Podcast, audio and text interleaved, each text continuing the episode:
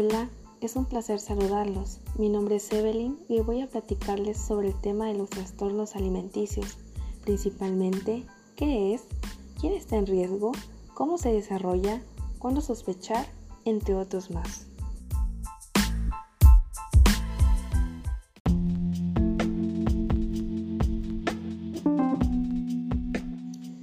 Empecemos por, ¿qué es un trastorno alimenticio?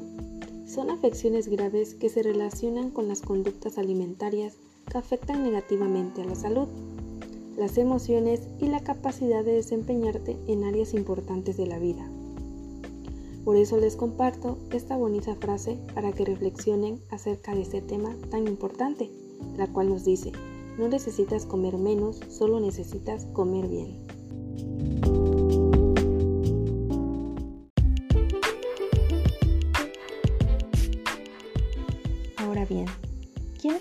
De trastornos alimenticios? Cualquiera puede desarrollar un trastorno alimenticio, pero son más comunes en mujeres. Estos trastornos aparecen con frecuencia durante la adolescencia o la edad adulta, pero también se pueden desarrollar durante la infancia o más adelante en la vida.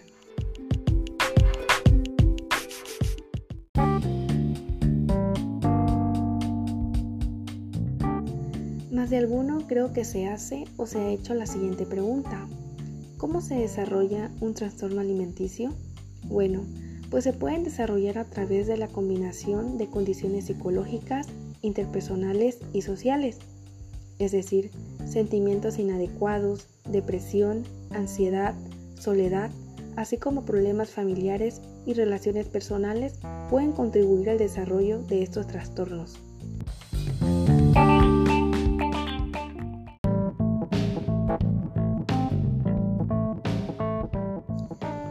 Continuando con el tema, ¿cuándo sospechar? Hay situaciones que indican claramente un trastorno alimentario, como la restricción excesiva de alimentos, ir al baño inmediatamente después de las comidas o inducirse vómitos. Hay otros signos de alerta menos evidentes que deben de ser tomados en cuenta, como por ejemplo 1. Controla demasiado la cantidad de las calorías que consume y solo come alimentos bajos en grasa e hidratos de carbono. 2 tiene una ingesta de alimentos muy insuficiente, lo que produce una rápida y significativa baja de peso. 3. Se pesa repetidamente. 4.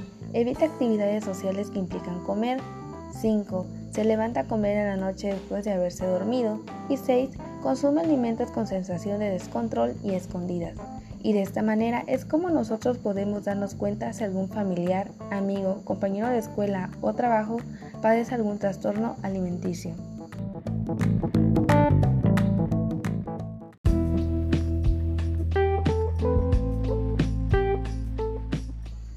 Por ello a continuación les mencionaré los trastornos alimenticios más comunes.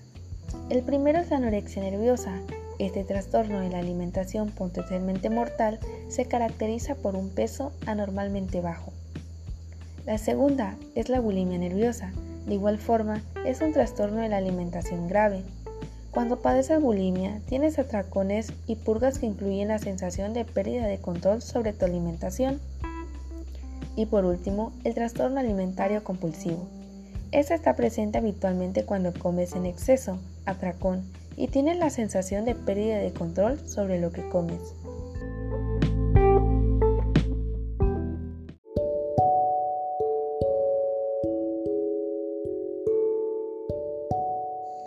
Continuación la siguiente pregunta es muy importante e interesante, por ello dice así, ¿cuáles son los tratamientos para los trastornos alimenticios?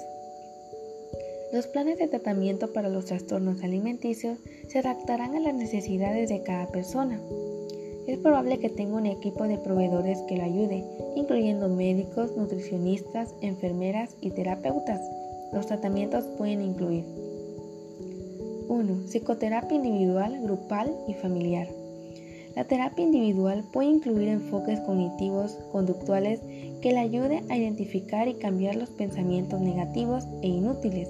También ayuda a desarrollar habilidades de afrontamiento y cambiar patrones de comportamiento. 2. Atención médica y monitoreo, incluida la atención de las complicaciones que puedan causar los trastornos alimenticios. 3 asesoramiento nutricional. Los médicos, enfermeras y consejeros le ayudarán a, comer de manera saludable para alcanzar y mantener un peso sano. Y 4. Medicamentos como antidepresivos, antipsicóticos o estabilizadores del estado de ánimo pueden ayudar a tratar algunos trastornos alimentarios. También pueden ayudar con los síntomas de depresión y ansiedad que a menudo acompañan a estos trastornos.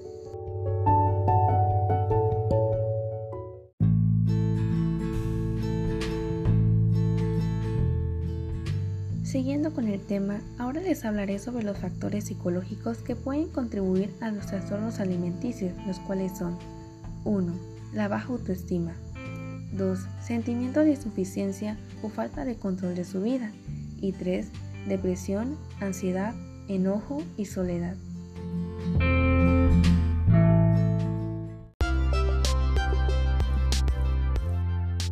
Así como también los factores interpersonales, los cuales son 1. Relaciones personales y familiares problemáticas. 2. Dificultad para expresar sentimientos y emociones. 3 haber sido fastidiado o ridiculizado basado en su talla o peso. Y 4. Historia de abuso físico o sexual.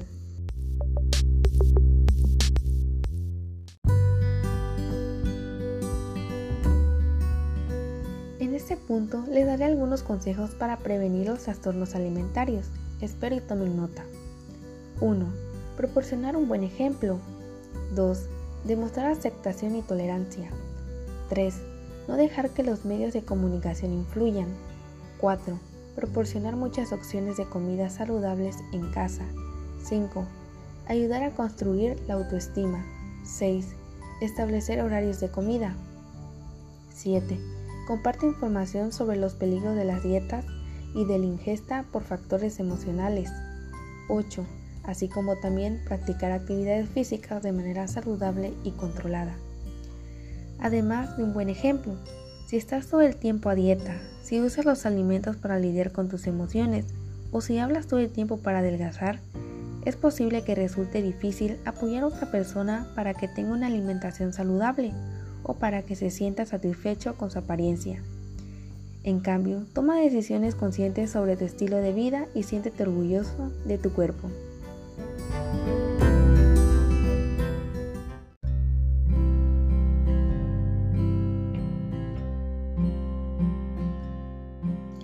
Ahora bien, en este apartado quiero hacerles ver sobre la falta de conciencia que existe en nuestra sociedad en base a este tema, ya que para las personas que sufren algún trastorno alimentario se normaliza el hecho de comer y después sentirse culpable, como si hubiesen cometido un crimen o algo peor. Es decir, se sienten frustradas o equivocadas.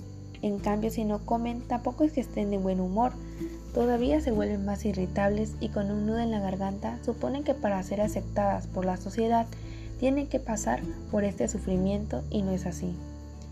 Las personas con anorexia no entienden cómo la gente puede disfrutar mientras están en un restaurante.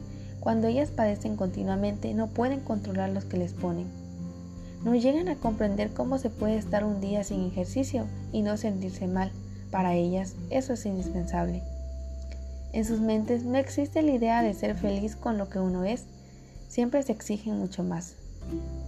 Es por ello que por favor pido en nombre de muchas personas que tomen conciencia sobre los diversos trastornos alimenticios.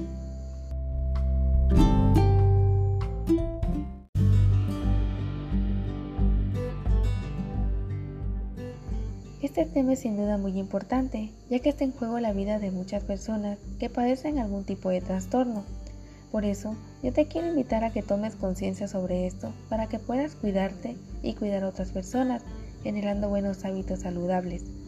Es por ello que si tienes algún familiar, amigo, compañero de escuela o trabajo que padezca algún trastorno alimenticio, te invito a acudir a la institución de salud más cercana para que ellos te puedan brindar mayor información y asesoría.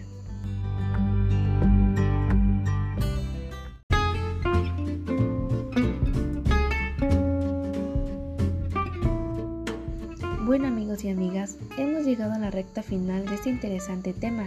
Fue un gran gusto poder informarles. Espero que hayan tomado nota. Me despido y recuerda que para ser bello hay que ser real, no perfecto. Come saludable.